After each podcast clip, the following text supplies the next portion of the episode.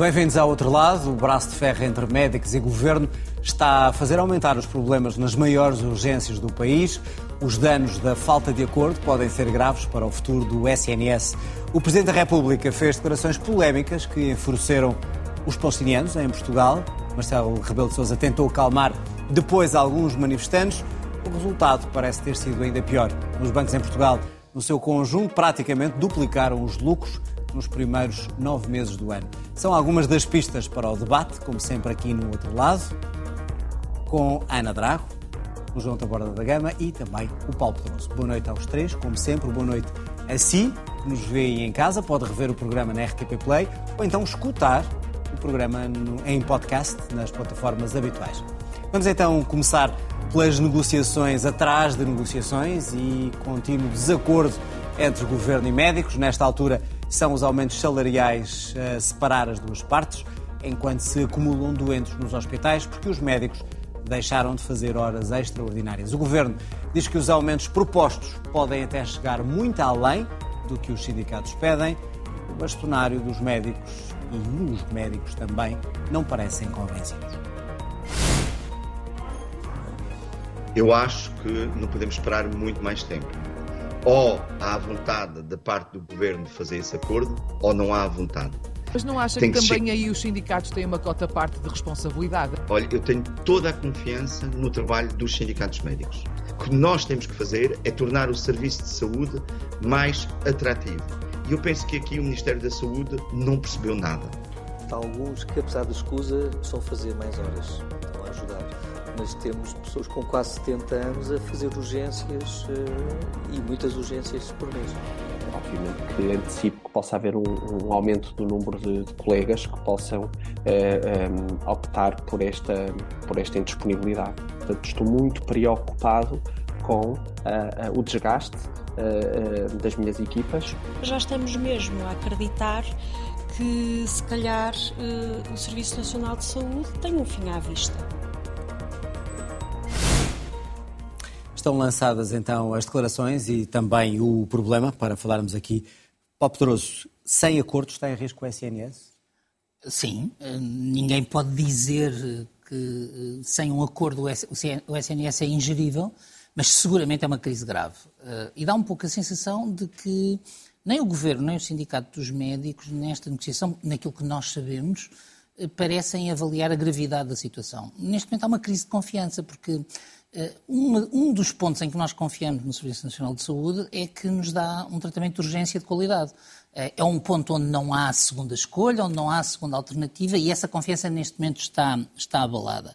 Por outro lado, dá a sensação de que se uh, houve uma vontade política de negociar, na sequência da, da, dos médicos terem apresentado as declarações uh, em relação a não fazerem mais horas extraordinárias, as partes não se estão a aproximar. E aqui há uma primeira pergunta que é onde é que está o Ministério das Finanças nestas negociações? Eu tenho reparado que, no fundo, o Ministério das Finanças tenta ao máximo não aparecer, tratar como se isto fosse uma questão de saúde, e não é. Mas não está representado através do Ministro com certeza, da é Saúde, é indiretamente. Com certeza. Mas o Ministro da Saúde está muito sozinho a falar sobre isto.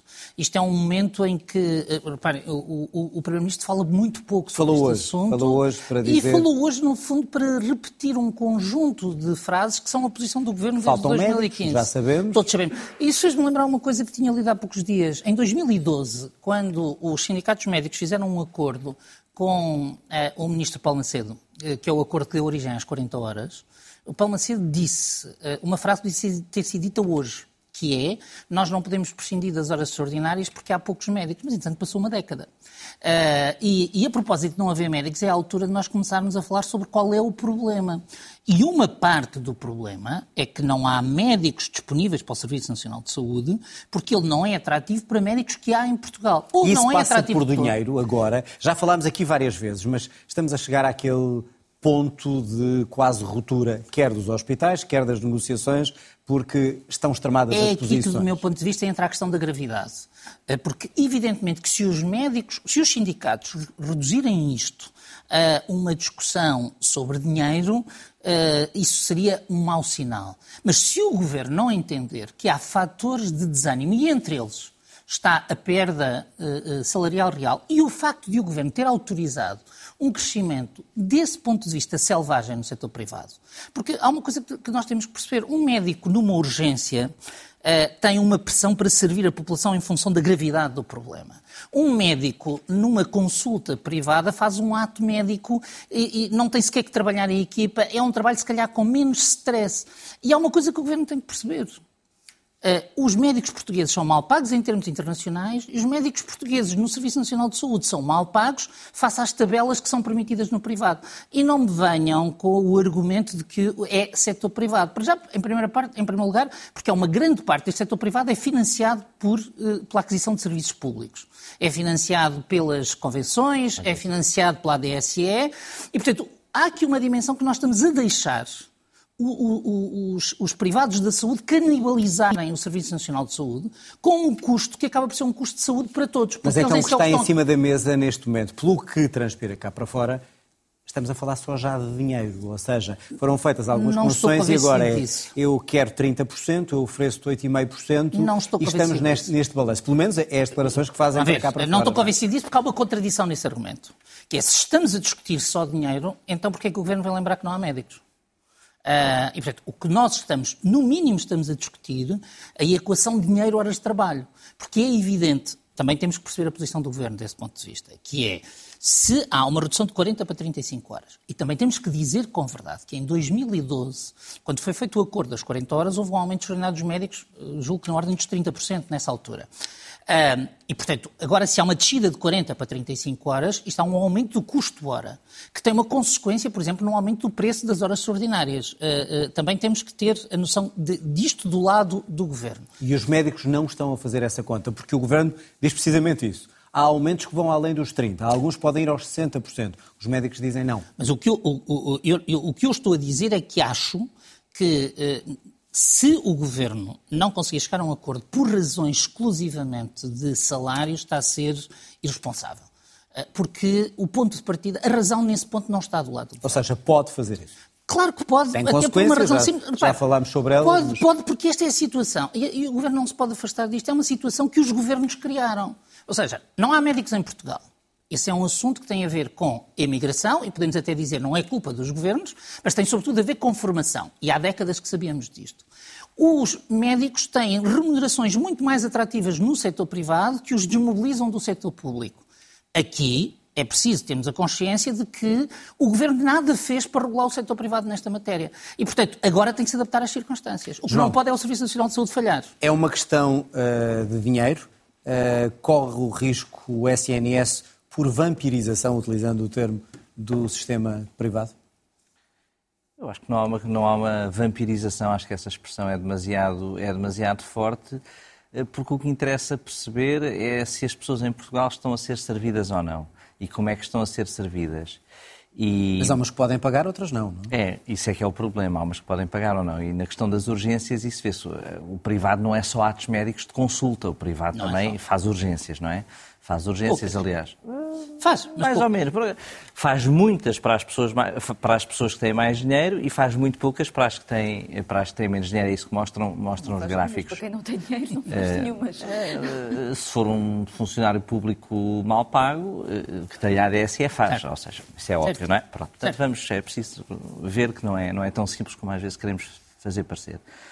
A questão do que está em cima da mesa do, dos médicos eh, é uma questão, desde logo, de dinheiro, é óbvio, de reivindicação dos sindicatos. Reivindicação dos sindicatos agora com a Ordem dos Médicos à mistura, que é uma, digamos, é uma nova forma de negociação sindical que ainda não, que é, parece-me recente e não percebo bem e um qual é que é o alcance. de médicos também. Eh, pois, talvez seja para institucionalizar, para dar mais peso institucional aos sindicatos clássicos, não sei, ainda não percebi, vamos ver eh, mais à frente. Mas, mas é, é claro, uma, uma, questão de dinheiro.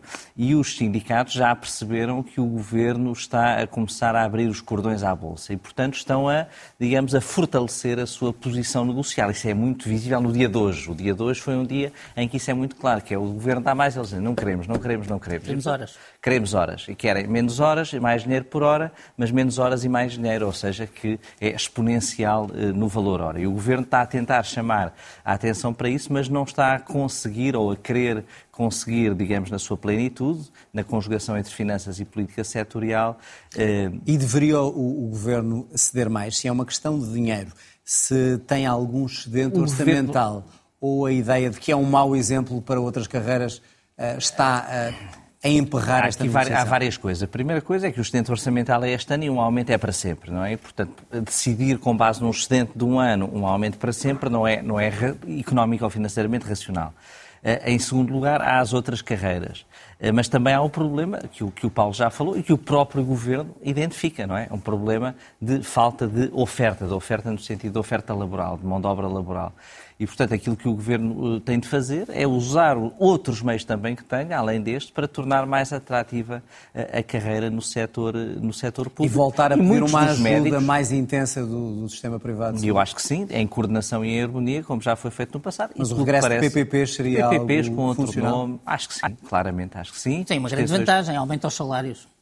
Aumenta e nas PPPs ficamos com este problema resolvido. E depois há outra coisa, muitos... Desde que o Governo pague mais muitos aos, médicos, paga aos privados, não paga aos médicos. Muitos dos médicos, mas é que os médicos são os mesmos. É, que, é exatamente, mas é isso também que a visão do então, Paulo, a visão do Paulo também ostraciza moralmente os médicos que vão para o setor privado não, não. ou aqueles que têm seguros. Isso não me parece, não é parece-me confundir as coisas, porque uh, o que interessa é que as pessoas sejam bem atendidas. E se conseguirmos um sistema que, em coordenação com o setor privado, consiga que as populações sejam melhor atendidas, melhor ou com o setor social ou com o não, setor mas, público. Só para, Isso para, é, para mim é irrelevante. Sim, assim. antes, antes Agora, eu não posso pedir a um médico que trabalhe em condições duras, mal pago, e esteja mobilizado para isso, quando em condições muito menos duras tem uma remuneração muito melhor. Eu não estou a moralizar.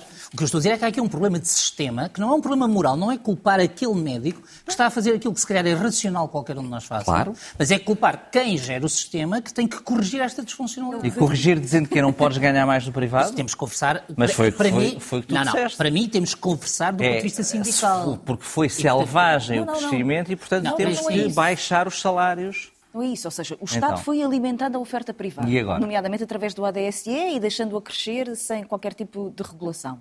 Ao mesmo tempo tipo não fez, não, ao mesmo tempo não fez o aumento da formação médica, que era fundamental e que, na verdade, nós não estamos a discutir há 10 anos, desde o tempo de Paulo Macedo. Nós estamos a discutir desde o tempo em que o Paulo era ministro, desde o tempo de Guterres, que se discutia... Claro, exatamente, mas, mas ainda hoje vi uma entrevista a, a dizer que não pode haver novos médicos porque não há médicos para os formar, o que, que é um nós não podemos pensar é que... as século XIV, é? Agora, Parcerias público-privadas, que é o que a Ana quer dizer. Não ajudariam a resolver o problema ou não? Ajudariam. Os médicos não trabalharão para as parcerias público-privadas se não tiverem um aumento de remuneração e uma melhoria de condições de vida, que é isso que estão a pedir. E, portanto, teriam que pagar mais aos médicos via PPPs. e, portanto, o dinheiro ia na mesma. Melhor, não, o dinheiro ia na mesma. Ana, ou seja, o governo melhor. pode resolver agora, negociando com os médicos, ou pode pagar aos privados mais para eles pagarem mais aos médicos. O problema é que nós não podemos continuar a ter aquilo que assistimos nos últimos anos, que são médicos que estão na carreira, esforçar-se por manter a sequência e a segurança dos serviços e olhar para o médico que é contratado, que é o médico tarefeiro, que ganha cinco vezes mais do que ele. Isso é que é absolutamente insustentável. Ana, e este extremar de posições? Há aqui um extremar de parte a parte. É uma questão de quem dá mais, quem cede mais, quem consegue mais? Eu acho que o governo tem aquela sensação de que tem que manter o dique. Eh, e, portanto, que se chegaram a um acordo com a classe médica, a seguir vêm os professores, a seguir vêm os oficiais de justiça, a seguir vêm os é? quadros. E se calhar tem razão. Mas há um problema de salários no Estado. Isso é uma coisa que nós já percebemos. E a pergunta é: há dinheiro para tudo e para todos, nesse caso? Não, é que o problema é que não temos Serviço Nacional de Saúde na escola pública. Não, mas Ana, há dinheiro orçamental para Bom, fazer esse aumento em todas há essas classes que necessitam de há, há uma estimativa de aumento de crescimento económico. Há uma estimativa de aumento de receita nos tempos futuros. É para isto que ele serve para assegurar o Serviço Nacional de Saúde para quem não tem alternativas, para assegurar a escola pública, para assegurar o funcionamento do sistema de justiça. É para isto exatamente que pagamos impostos. Ou seja, para que as pessoas que não têm alternativa tenham um serviço que lhes responde. E neste momento, eu acho que estamos com uma crise muitíssimo grave à frente. E se acontecer um acidente, eu não sei como é que nós lidamos com isto. Ou seja, a partir dos próximos dias, como é que nós confiamos num serviço em que algo pode correr mal? Em que sucessivamente as equipas e as direções clínicas de diferentes serviços vão dizendo eu não me responsabilizo Portanto, por este serviço. Portanto, a solução é o governo aceitar as reivindicações que estão em cima da mesa e depois esperar os as médicos, réplicas nas outras carreiras. Os médicos, quando utilizam é esta é maneira inorgânica de protesto, como o Paulo dizia, sobre o cumprimento da lei, Aquilo que estão a dizer é que não é possível continuar a aguentar o Serviço Nacional de Saúde em sobreesforço de certo, Ana, mas chegamos a um ponto em que uh, os médicos pedem 30%, governos têm 8,5%, sendo que depois diz que Estão com menos horas os o aumento é maior. de prestação nos serviços Sim. de urgência, os tempos de Como compensação é e de descanso. É dar tudo aquilo que é pedido? Eu acho que é continuar a negociar. Agora, é preciso. Já estamos lado... há quase um mês. Isso... Não, estamos há, há, há dois anos, para Sim, mas nesta, fa... nesta fase aguda não é um ano. Até aqui não havia negociação. Esta é uma fase aguda de três semanas. Não havia. Precisa havia simular. uma resposta política diferente do governo. Porque hoje o texto que António Costa publica no público é continuar a dizer a mesma coisa, que é subitamente temos mais não sei quantos profissionais, atiramos muito mais dinheiro para o Serviço Nacional de Saúde. Isto é um problema de organização de serviços. Pois é. É um problema de contratação e de manutenção destes quadros. Porque aquilo que nós percebemos é que um quarto dos médicos tem mais de 65 anos. E, portanto, vamos ter 5 mil aposentações nos próximos, até 2030. Isto significa que nós temos que ter uma carreira que é atrativa. E isto significa uma resposta estrutural, ou seja, a captação de médicos tem que ser atrativa e tem que ser competitiva em relação à imigração e em relação ao setor privado. Paulo, volta a pôr a questão como se resolve o problema e estamos naquele mês dramático, segundo ouvimos a semana passada. Já estamos a entrar no mês dramático. Já ouvimos aqui, há pouco nas, nas, declarações, só para referir que não estava lá o nome, eram os diretores clínicos, quer de Santa Maria, quer do São João. A dizer que a situação está já a ficar muito complicada e estamos na primeira semana. O, o, Governo vai ter, se, caso não haja acordo, daqui até ao fim do ano nós vamos ter um, um agravar da situação. Uh, porque não é credível que, uh, com um eventual falhanço das negociações, a tensão descesse automaticamente. Portanto, é forçado a aceitar. Na minha, é opinião, na minha opinião, o que é do interesse nacional é que o Governo e os sindicatos se entendam. Uh, obviamente que um entendimento nunca pode ser feito em torno da base negocial de uma das partes. Uh, e, portanto, o, o, Governo tem que conseguir encontrar com os sindicatos o ponto de equilíbrio. E como aqui vimos, não, é, não me parece que seja uma questão só de salários nem só de horários. É uma questão de ser capaz de encontrar um ponto uh, que seja um ponto de equilíbrio em que o Governo tem que ter a noção de que tem um ponto forte. Os médicos se, se, deixarem destruir o Serviço Nacional de Saúde, estão também a destruir um projeto que foram os médicos que, em grande medida, acarinharam, e tem um ponto fraco, que é não pode tratar os médicos como se tivesse uma alternativa a estes médicos. E, portanto, nós, quando estamos num processo negocial, temos que ter noção dos nossos pontos fortes e dos nossos pontos fracos. O Governo não está habituado a estar numa posição fraca, está muito habituado a ir a todas as tensões numa posição de força. E, e o artigo de António Costa, desse ponto de vista, hoje mostra uh, que o Governo ainda não percebeu. Porque quando me dizem assim, 14 mil milhões na, segurança, no, no, na saúde, eu, eu posso responder assim. 6,5% do PIB em Portugal mais de 8% no Reino Unido, 9% na Dinamarca. O que é que eu quero dizer com isto? Para a riqueza do país, Portugal gasta menos em despesa pública com saúde que o Reino Unido e que a Dinamarca, com sistemas que são sistemas comparáveis com o nosso. E, portanto, eu posso dizer, em termos comparativos, o Serviço Nacional de Saúde é barato. Portanto, gastar mais. Portanto, o problema não é de dinheiro, mas também não é de eficiência. O problema é um problema de subfinanciamento e o Governo não vê esse problema de subfinanciamento. E que nós estamos só a falar de uma pequena parte do problema, que são os médicos e são as urgências. Mas pensem nisto. Há quantos anos é que em muitos hospitais não há investimentos? Um hospital não vai ficar décadas sem investimento. O que é o plano de investimento? Paulo, é não podemos esquecer de todos os outros trabalhadores que, que, fazem com que a saúde não... funcione. Claro, Depois não, temos os enfermeiros, é, é por isso mesmo, temos os assistentes, é por isso mesmo que eu estou a dizer que nós, de, de diagnóstico tendo todo o respeito pela questão das urgências e pelos médicos, nós estamos com um problema de Serviço Nacional de Saúde e o Governo tem razão quando diz que não é um problema de dinheiro, porque o Governo tem consciência de que pode gastar mais. Agora, é um problema de opção política e o Governo tem, e aqui eu penso que o Governo está preso a um falso paralelismo. É verdade que pode haver um efeito de arrastamento. É. Mas também é verdade que o Governo não tem face aos médicos a mesma força negocial que tem face aos professores. E perante este mês dramático, João, uh, o Governo não tem alternativa e fará bem se, se ceder neste dinheiro porque não tem alternativa? O Governo vai ceder, o Governo vai é ceder, vai, vai ceder mais do que tem cedido até aqui. Agora também cabe aos sindicatos, como em qualquer luta, em qualquer negociação, criar a saída para o governo. Quem está numa posição de força numa negociação é que tem que criar a saída para o seu adversário. Não é o adversário que tem que ceder e criar a sua saída. E não me parece, das declarações que vejo, que haja essa subtileza negocial. Pode ser que as declarações sejam menos subtis do que a mesa das negociações, nós não assistimos, eh, mas cabe aos médicos criar a saída para o governo que seja plausível. E se este mês for, de facto, esperemos que não, tão dramático como foi avançado uh, pelo responsável pelo SNS, uh, eh, a quem é, que, quem é que vai pagar a fatura? Será o governo politicamente ou será a população que vê também em relação aos médicos? Não, sem dúvida, a população vai pagar essa, essa fatura, mas eu estou a dizer em termos de responsabilidade e de responsabilização. Isso aí vai ser sempre, não é irrelevante. Vai ser sempre culpas repartidas, ou seja, as pessoas vão ficar uh, eh, vão ficar muito desagradadas com o que já, já aconteceu este fim de semana. Aliás, começaram a fechar vários serviços este fim de semana eh, e repartiram as culpas. Aí penso que, que, é, que é impossível, neste contexto, que as culpas caiam eh, só de um lado. Não vão cair só do governo como os médicos gostariam, mas também não vão cair só nos médicos como o governo pensou no início desta luta aqui há 4, 5 semanas que talvez pudesse cair. Uh, e está em risco o SNS, Ana. Eu volto a repetir a, a, a questão porque Ouvimos hoje várias vezes e nos últimos dias várias pessoas dizerem isso. E várias pessoas terminamos há pouco as declarações com uma médica que tem, tem estado à frente destas negociações e ela diz assim: o SNS não vai sobreviver. Será uh, apenas uma declaração numa altura negocial ou será realista?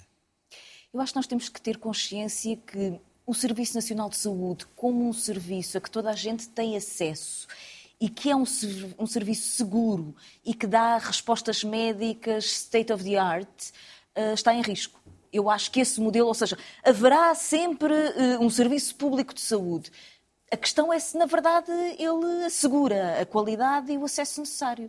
E esse é que eu acho que é o problema político. Ou seja, é se o governo entende que a perda dessa ambição do Serviço Nacional de Saúde de dar a cada doente tudo aquilo que se pode dar de acordo com aquilo que é o estado da arte, da investigação científica, da capacidade dos serviços, se esse modelo pode morrer, mantendo-se um sistema que é mais ou menos assistencialista, mas que, na verdade, pessoas que têm outra capacidade financeira deixam de confiar e passam a recorrer a outras coisas, e as pessoas que não têm outra capacidade financeira ficam sujeitas a, a, esperar nas urgências horas e horas e horas, a não ter um tratamento que necessitam, a, eh, e, portanto, na verdade, aquilo que é o direito à saúde ser coartado. E se por... de facto aquilo que está em cima da mesa for cumprido por parte do governo, não chegaram a entendimento, o problema não se resolve.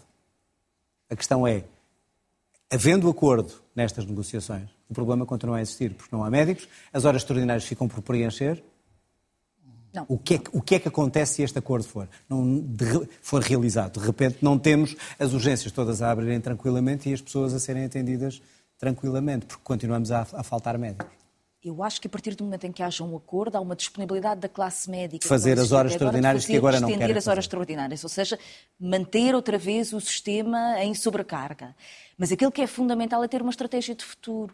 Aliás, é absolutamente extraordinário que não haja no Ministério da Saúde, quer dizer, que nós nunca tenhamos assistido a um responsável político dizer-nos daqui a 10 anos a nossa previsão é que a população é tal e para esta população envelhecida ou com não sei quantas crianças ou não sei quantos problemas novos, nós vamos necessitar não sei quantos médicos destas especialidades, nestes conselhos e, portanto, que haja uma leitura prospectiva. Porque o Estado, por isso, simplesmente deixou de fazer planeamento a longo prazo. E isso é o que é mais assustador, é que nós nos vamos confrontando com estudos que nos serviços públicos nos vão dizendo em 2030, 34 mil professores eh, reformam-se, vamos ter que os contratar. 5 mil eh, médicos eh, com grande experiência também se vão reformar. Era fundamental haver uma estratégia concertada que tivesse capacidade de captação para as carreiras, formação, entrada nos quadros, a sua distribuição. Isso é que me parecia fundamental. Vamos aguardar para ver o que dão estas negociações, que ainda continuam e que há quase um mês tentam ultrapassar este impasse. Uma declaração do Presidente da República com o representante da Palestina em Portugal provocou a ira dos palestinianos. Marcelo Rebelo de Sousa diz que foi mal interpretado, mas alguns manifestantes confrontaram-no. Dizem que o chefe de Estado não tem o direito de culpar os palestinianos o que está a acontecer em Gaza. Radicalism creates an ambiance of radicalism. And this time the radicalism started from some Palestinians. Of course, a group That's not an excuse for reaction. It was brutal. It was a brutal reaction, Mr. President. 10,000 people ah, died. Yes, I know. But this is. That you blame Israel for it, but. It's under this occupation. Time, this time, someone from know, your side Mr. President, it. we live in under not, occupation 56 years. I know, but you should not have it. Senhor Presidente disse vocês começaram. Não, não é você. Não, vocês um alguns de vocês um começaram. grupo, um grupo. Mas o senhor deve ter vergonha. O senhor é presidente, é o presidente de todos os portugueses. Eu não é disse. comentador. Eu disse. Já foi comentador. Eu disse um devia grupo. ter vergonha. Disse um grupo, mas não devia ter dito. Não devia ter dito, senhor presidente. Não, O senhor não é comentador. Há 75 anos começou esta chacina. Marcelo, aprende a história da. É esta então a contestação e ouvimos aqui, recordamos as palavras que provocaram tudo isto. João, são palavras infelizes. Uh, deveria o Presidente pedir desculpa para além dos esclarecimentos, confrontar os manifestantes assim, face to face, cara na cara, olho nos olhos, foi a solução? Eu acho que há várias coisas que não correram bem em, tu, em, tudo isto. Ou seja, há uma primeira declaração em que, uma primeira parte da declaração em que o Presidente diz que há um grupo uh, que, que, inicia umas hostilidades nesta altura. Isso é, digamos, é a verdade cronológica, é a verdade cronológica, mas depois na conversa, perante uma reação mais facciosa, esperada do representante, a, a, a linguagem utilizada é ligeiramente diferente. Desta mas vez a primeira parte que começaram. Sim, mas a primeira parte da declaração é, é, verdadeira. Há um grupo dentro da Palestina que, sim, que em termos temporais e cronológicos, iniciou desta vez aquilo que, é que, que dá origem a este conflito. Portanto, depois podemos sempre recuar, avançar, mas essa declaração parece-me uh, uma declaração banal. Depois, na conversa, é utilizada uma frase que pode ser mal interpretada. Isto decorre do estilo de proximidade do Presidente nessa declaração, fala com o representante da Palestina ao vivo e com os jornalistas ao lado, que não devia fazê-lo, mas isso não há nada a fazer, já sabemos que o Presidente é assim, para o bem e para o mal. E depois, para mim, o erro maior é ir a uma manifestação. É ir a uma manifestação em que temos imagens de pessoas a falar agressivamente com o Presidente de Portugal e isso não é bom. Isso não é bom. É uma coisa que é, independentemente do contexto, das pessoas estarem irritadas, não, aquilo que vimos, essa parte é que me. É Ou seja, não, ele não deveria não ter deveria ido lá. Ter, não deveria ter, aquilo não deveria ter, e tendo ido, aquilo não deveria ter acontecido. E tendo ido, aquilo não deveria ter acontecido. Que é o Presidente de Portugal. É preciso também dizer estas coisas, por mais que estejamos todos sensibilizados com o que está a passar no mundo. Estamos em Portugal, é o Presidente da República Portuguesa. Não devia ter ido, mas tendo ido, não, não se deve, não é uma, uma imagem que deva, que institucionalmente seja, digamos, interessante reter. Agora, isto decorre, como disse há pouco, nos dois casos, do estilo do Presidente, que num primeiro momento entra numa conversa que vai para lá, que não devia ter ocorrido ali, que vai para lá daquilo que devia ter acontecido, e depois, eh, tendo ido lá e, e tendo provocado estas imagens. Todas as declarações do Presidente, eh, ou muitas declarações, não sei se são todas, porque não as li todas, mas que ele vem repetindo, mas que também já não serve de nada repetir, repetem a posição do Estado português, que deve haver um Estado palestiniano, que se condena o terrorismo e que deve haver ajuda humanitária. Tem repetido isso, mas às vezes já não vai, já não vai a tempo, porque também foi feita aqui, digamos, uma, um caso à volta de uma ou duas palavras. É Marcelo a ser vítima do seu, ninguém, ninguém, do seu afeto, desculpa. da sua forma de fazer política sim, tranquila, despreocupada? Acho que neste caso, acho que neste caso foi. Acho que neste caso foi, porque acho que ninguém duvida que o, que o Marcelo Rebelo de Sousa confunda os palestinianos com o Hamas. Ou seja, acho que isso não pode estar, não pode estar em dúvida, como, como o próprio já disse antes e disse depois e disse durante. Agora, aquela interação com o representante, num segundo momento, gerou uma frase que, que, claro, que gerou depois esta, esta onda de polémica, numa altura em que as sensibilidades estão bastante... Ana, obviamente que a tua opinião uh, em relação a isto, pela tua reação, é, é diferente. Marcelo errou. Ou foi negligente? Foi absolutamente lamentável. Foi, foi, mesmo vergonhoso aquilo que ouvimos. Um, António Guterres dizia que Gaza se está a transformar num cemitério de crianças. Eu acho que nós devemos levar esta frase a sério. Um, aquilo que tem acontecido ao longo das últimas semanas um, é uma matança em genocídio que eu, eu não tenho memória de ter acontecido em nenhum outro contexto da forma como está a acontecer neste Mas o momento. Presidente não nega isso, em, em não Gaza. nega isso Não, e uh, esclareceu. O, o, o presidente olha para o representante da autoridade palestiniana, que é a oposição ao Hamas, e aliás teve vários dos seus militantes e dirigentes assassinados pelo Hamas a partir de 2008 eh, na faixa de Gaza, que é exatamente o representante da parte dos palestinianos que esteve envolvido no processo de negociação e que renunciou à violência em nome da solução dos dois Estados e utiliza a expressão de que foi o vosso lado começou é uma coisa absolutamente lamentável. É olhar para as vítimas eh, e dizer que a culpa é delas. Um, e, portanto, aquilo que eu estava à espera é que o presidente, para ser respeitado, seja presidente e, portanto, esteja alinhado com aquilo que é, tem sido algumas das posições do governo português como votar a favor de um cessar-fogo imediato. E essa é que é a conversa fundamental, porque a solução política é uma solução certamente difícil no horizonte, mas neste momento em que morreram mais pessoas em Gaza do que morreram nos 20 meses de guerra na Ucrânia, em que morreram 3 mil, 4 mil crianças em Gaza, aquilo que eu acho que um presidente de uma democracia deve dizer é estamos ao lado de um povo e pedimos o cessar-fogo já já, imediatamente. E é essa a nossa responsabilidade, um, que é isso que eu estou à espera de um Presidente da República. Mesmo e, portanto, depois o João acha que foram palavras duras. ainda foi pior? Eu acho que a explicação é Marcelo a tentar sair de uma situação impossível, quando na verdade é isso. Quando uma pessoa diz uma coisa num determinado momento um, que não saiu bem, um, assume, diz peço desculpa, expressei-me mal, não era aquilo que eu devia ter dito. Um, e era aquilo que Marcelo Rebelo de Sousa devia ter dito, é, é voltar atrás. Uh, não podemos ter um presidente que subitamente, quer dizer, se torne inimputável nas afirmações que faz sobre política internacional numa situação destas. Não aceito isso.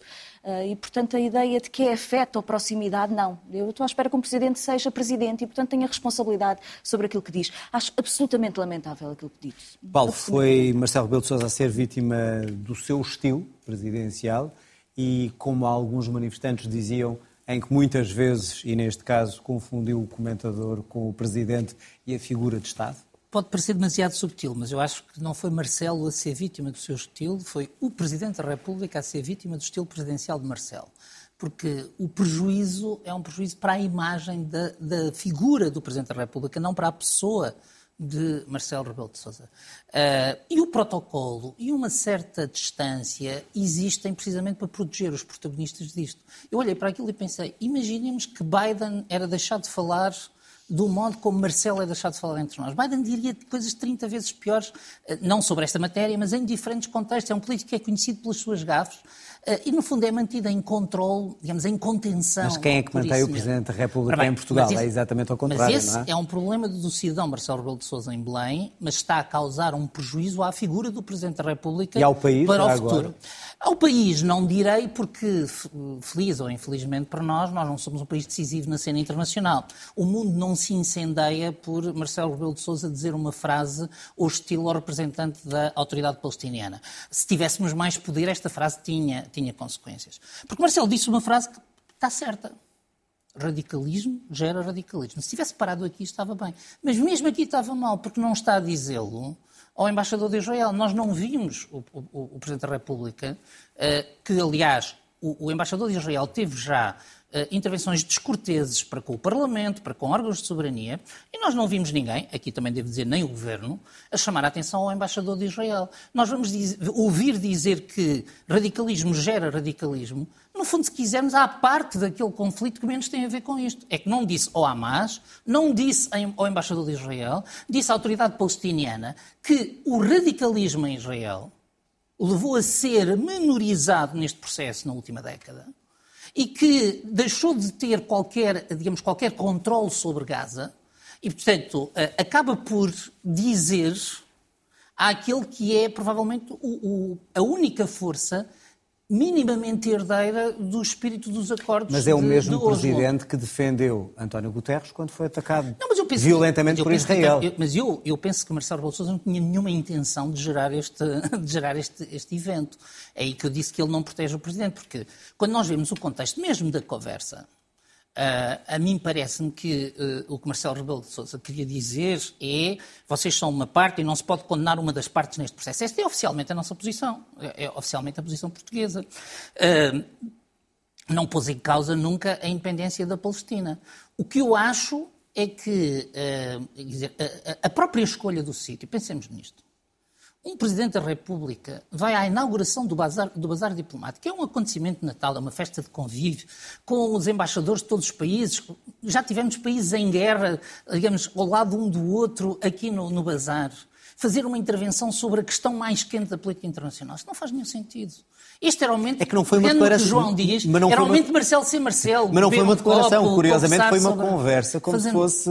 Não, mas assim, não Claro, uma conversa televisionada, O é? Presidente não tem o direito, isso é- isso é assim, o Presidente não tem presunção de que quando viaja num acontecimento público, fala com o, o representante da Palestina, com as televisões todas à frente, está a ter uma conversa que não Obviamente. é de interesse público. Isto, aquilo não foi apanhado, não é uma gafa apanhada numa câmara escondida, não é uma conversa que Não, ele não, está é a ter assumido, com... é assumido. E, portanto, depois ir ter com os E a conversa é manifestantes. completamente deslocada. Ir ter com os manifestantes. Eu essa parte tem Fez alguma bem simpatia. ou não? Eu acho que é uma coisa muito portuguesa, porque assim, muito poucos sistemas políticos no mundo permitem que manifestantes já um bocadinho tensos e políticos consigam conversar como conversam em Portugal. E eu acho que isso até é uma coisa engraçada da nossa, da, nossa, da nossa democracia.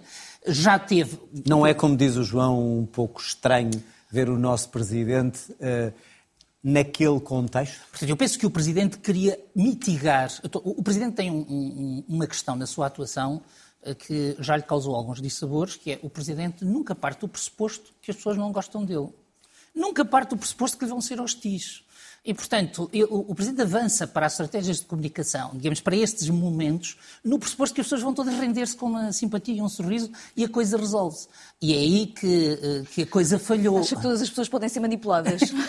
É uma forma de dizer. Bom, vamos avançar. Ou têm todas empatia pela pessoa, Marcelo. Vamos avançar e vamos olhar também para, para o outro dos temas que, que marcaram a, a semana passada e esta semana que vai entrar também. Os quatro principais bancos privados em Portugal a registarem lucros de 2,3 mil milhões de euros. Contas feitas, há qualquer coisa como 8 milhões e meio por dia. BCP, Santander, Totti, BPI e Novo Banco, no conjunto, praticamente a duplicar os lucros nos primeiros nove meses do ano, com a subida das taxas de juros do BCE. Os bancos estão a cobrar mais pelos empréstimos às famílias, às empresas, continuam a pagar pouco pelos depósitos. Ana, eh, é ou não, consegues ver algo de bom nos lucros dos bancos em Portugal? Para a nossa economia? É um- Nem hoje nem nunca. Por isso é que eu comecei pela Ana. Por isso é que eu comecei. Para os bancos, com Os certeza. bancos Os terem bancos o dobro estar- dos lucros. Os bancos devem estar eh, absolutamente satisfeitos com este aumento de 93%, não é? Nos Quer dizer que lucros, podem eh, emprestar mais, do, não é? do, do tempo. Pois, mas eh, não está propriamente a acontecer isso, porque está a haver uma retração da concessão de crédito, porque as Portanto, pessoas não, não vem daí não é- nada de bom para a economia. Ver os nossos eh, principais bancos com estes lucros.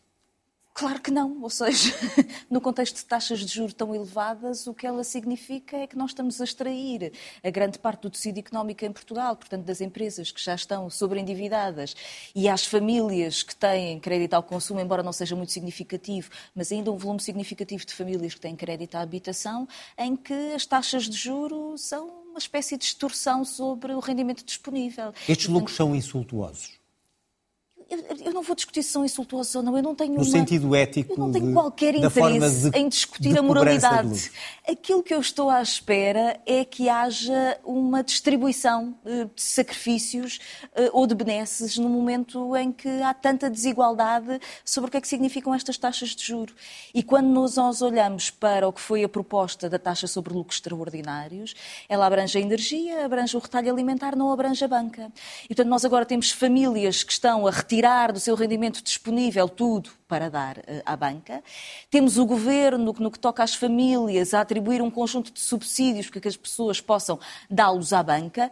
E neste contexto não se pede nada à banca.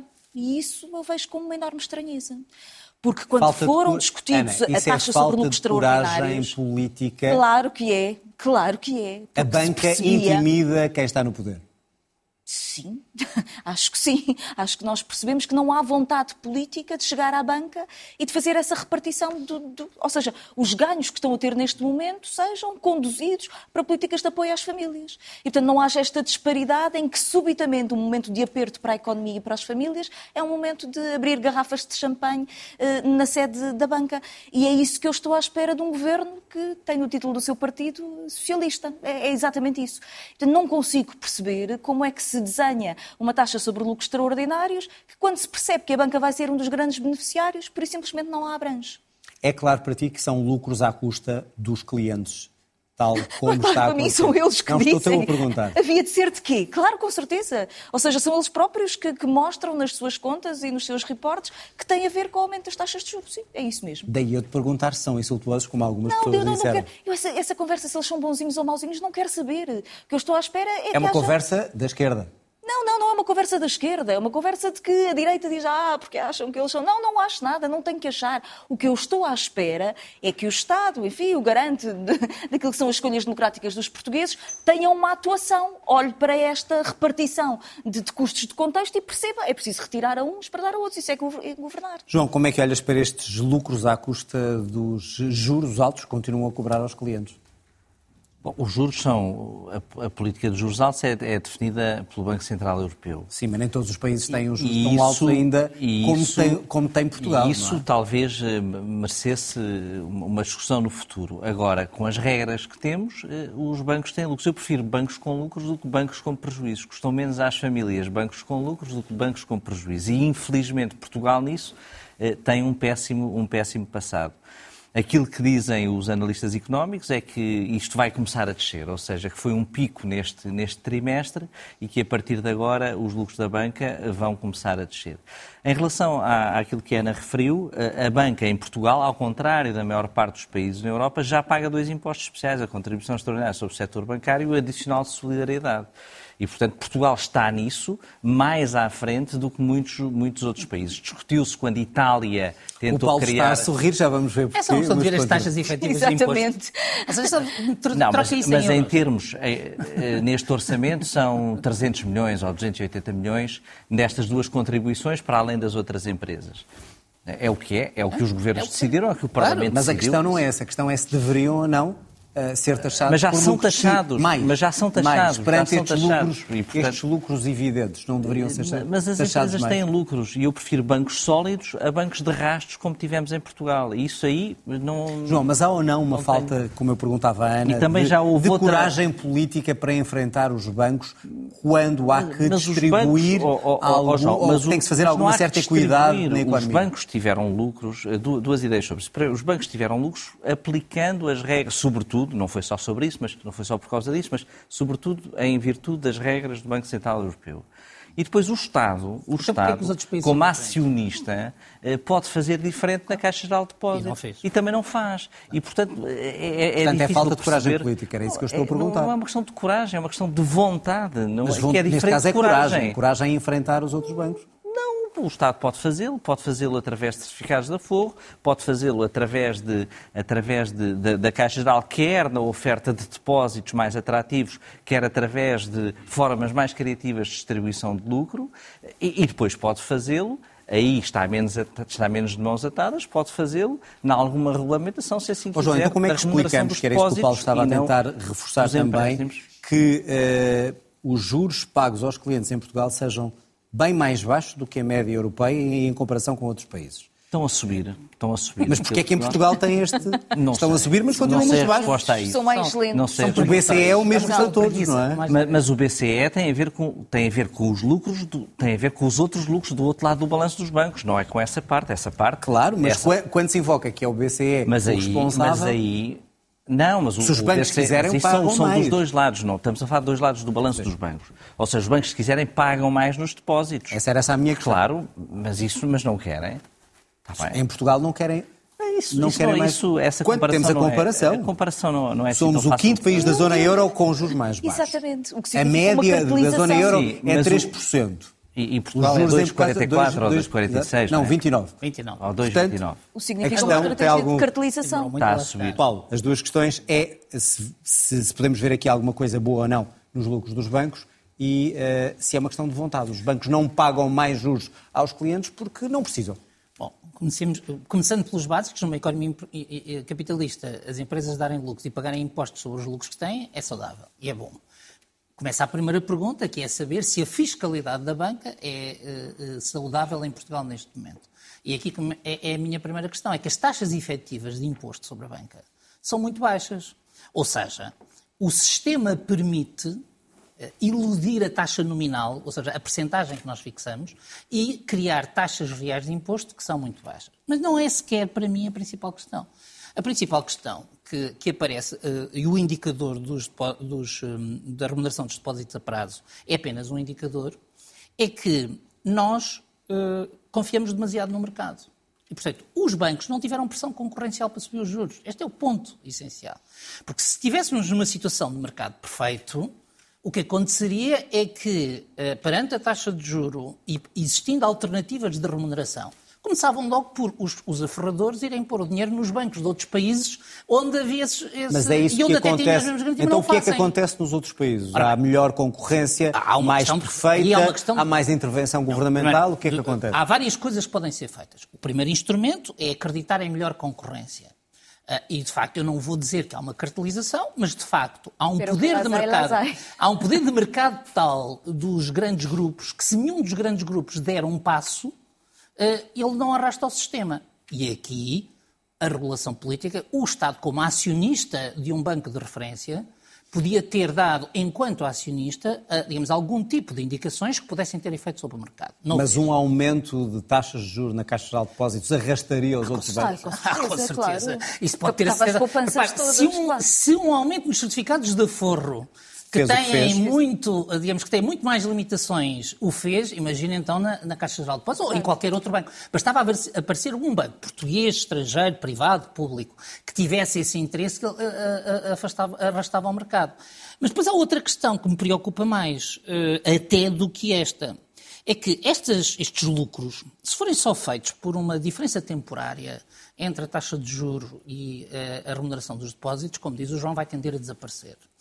Mas nós não sabemos o que é que está a acontecer eh, no ponto de vista das práticas de crédito das empresas neste momento, do banco, dos bancos neste momento na economia. E, portanto, estarão os bancos a ter uma, digamos, uma política eh, responsável perante a economia ou uma política meramente rentista de, eh, maximizarem, de maximizarem esta renda? Porque nós temos que perguntar para que é que nós queremos bancos. E é uma coisa que nós temos que ter consciência. No nosso modelo de economia, não é um modelo americano. Na- nos Estados Unidos, no fundo, as empresas financiam-se na Bolsa. Em Portugal, como em muitos países europeus, no- na essência, as empresas financiam-se no crédito bancário. E, portanto, se neste momento nós temos um crédito bancário que vai induzir, pelas taxas que provoca, neste momento, falências em série ou dificuldades na economia, eh, preocupa-me até bastante mais. Portanto, isto para dizer que, em si, o lucro dos bancos não é nenhum problema. Mas há uma pergunta que temos que fazer, que é porque é que não estão no imposto extraordinário? Porque isto é um exemplo típico de um rendimento que, eh, deveria ser taxado por um windfall E, tax. e qual é um é, rendimento que cai do e céu. qual não é a resposta? Exatamente. Porque é que não estão num rendimento extraordinário, taxados o rendimento como rendimento Aí eh, parece-me claro que houve uma intenção política de proteger o setor da banca. E a intenção é pode haver causada outras por Não é é beneficiar. Pode A intenção outra- é porquê? Por falta Não, de coragem, não faço por processo de intenção. Eu não faço processo de intenção. Mas, mas há uma coisa Mas que tenho não a somos, certeza. nenhum de nós é tenho inocente. certeza. E quem já esteve na política sabe Há um- como é que os bancos Há uma relacionam intenção com a política. política de, de proteger o setor da banca da taxação sobre lucros E extraordinários. depois nós termos colocado 23 mil milhões de euros na banca. Isso até pode desde ser uma 2008. atenuante, porque Ou pode- seja, essa até pode ser uma quando a banca assim, tem tenho dificuldades, avançamos. Quando a banca tem uma benesse, nós... João, um minuto se quiseres responder a isto. Para Não, é, ainda hoje vi coisas, eh, declarações de pessoas a, a dizer que a banca tem é que devolver. É que o eh, os bancos que podem devolver já devolveram. A Caixa, de uma determinada forma, o BPI e o BCP. Os outros desapareceram. Isso foi o problema O da banca em. Portugal.